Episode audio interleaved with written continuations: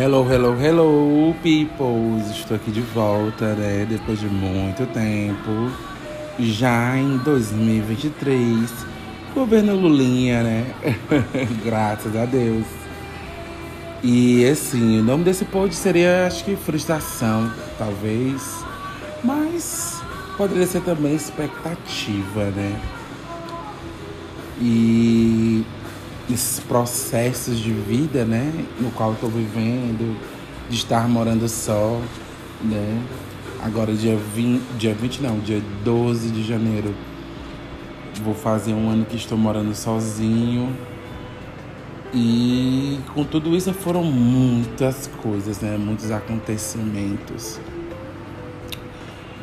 E acredito que o maior aprendizado de tudo isso, né, dessa lição de da vida, né, desse processo ao qual eu escolhi passar, né, de morar junto e e, e através disso, né, dessa decisão, assumir todos os processos que acontecem, né, em você morar só, é, lidar com tudo isso, né.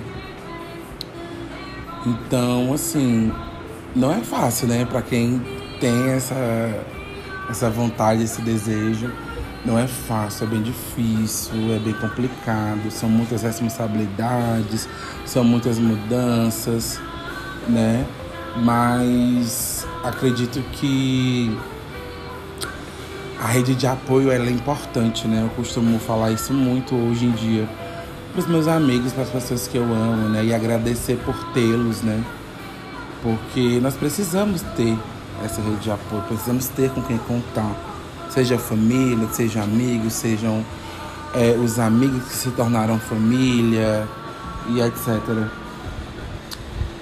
E quero dividir com vocês essa questão desse aprendizado de da vida, né?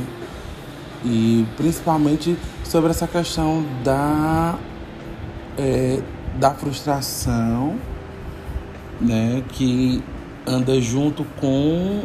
É... Ai, perdi o que eu ia falar, mas é tipo. Ah, lembrei. A expectativa, né? Que nós colocamos no outro. E esse outro pode ser família, na maioria das vezes amigos, né? Que a gente espera que elas ajam conforme a gente quer, né? Conforme a gente deduziu ou pensou ou esperou. E acontece da frustração, né? E essa frustração, na grande maioria das vezes, é culpa nossa, né? A gente não pode querer ou esperar que o outro haja conforme a gente esperou que ele agisse, ou queria que ele agisse, né? E aí a gente se frustra. E aí vem essa questão da frustração. E a gente se entristece, a gente se chateia, a gente se magoa, a gente se afasta. Mas é um trabalho, né, diário, né? Até a gente entender, chegar nesse entendimento, nesse ponto de que tá tudo bem. Tá tudo bem as pessoas não agirem do jeito que a gente esperava. Tá tudo bem a gente sofrer com essas, essas decisões do outro, com a expectativa que a gente queria, né?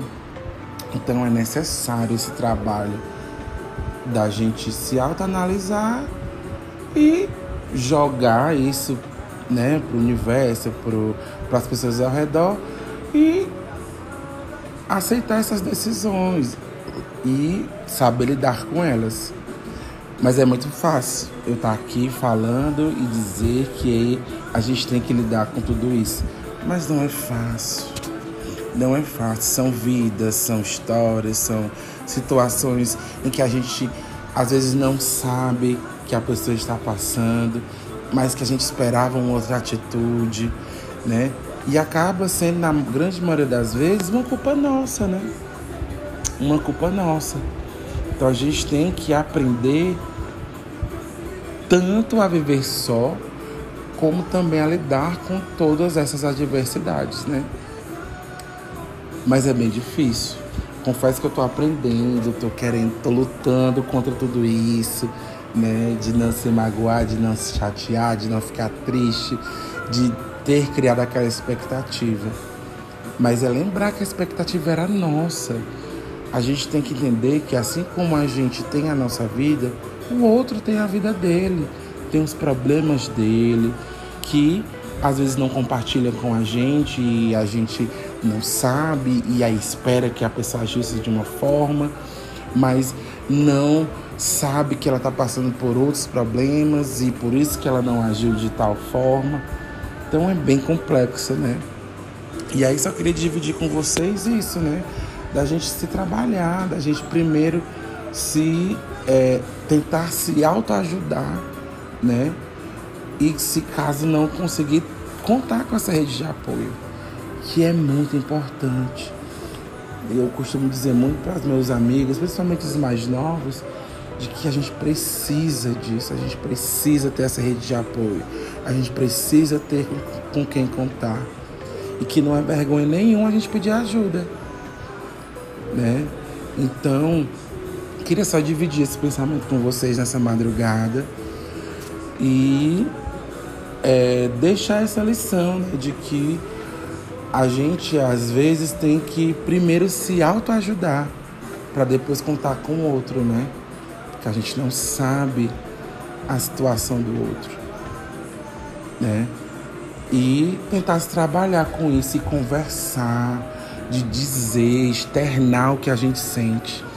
Né? Então a gente não pode guardar ou deixar de lado. Se eu tenho alguém que eu confio, que eu amo, que eu posso contar, então eu, essa pessoa eu, eu, eu, eu posso me abrir, eu posso falar, eu posso pedir ajuda. E vice-versa, né? Mas eu sei que não é fácil. Mas é isso, né? Então é a gente se trabalhar, né? Quero deixar esse ensinamento da gente se trabalhar né? É muito fácil a gente falar, mas viver é totalmente complicado, né?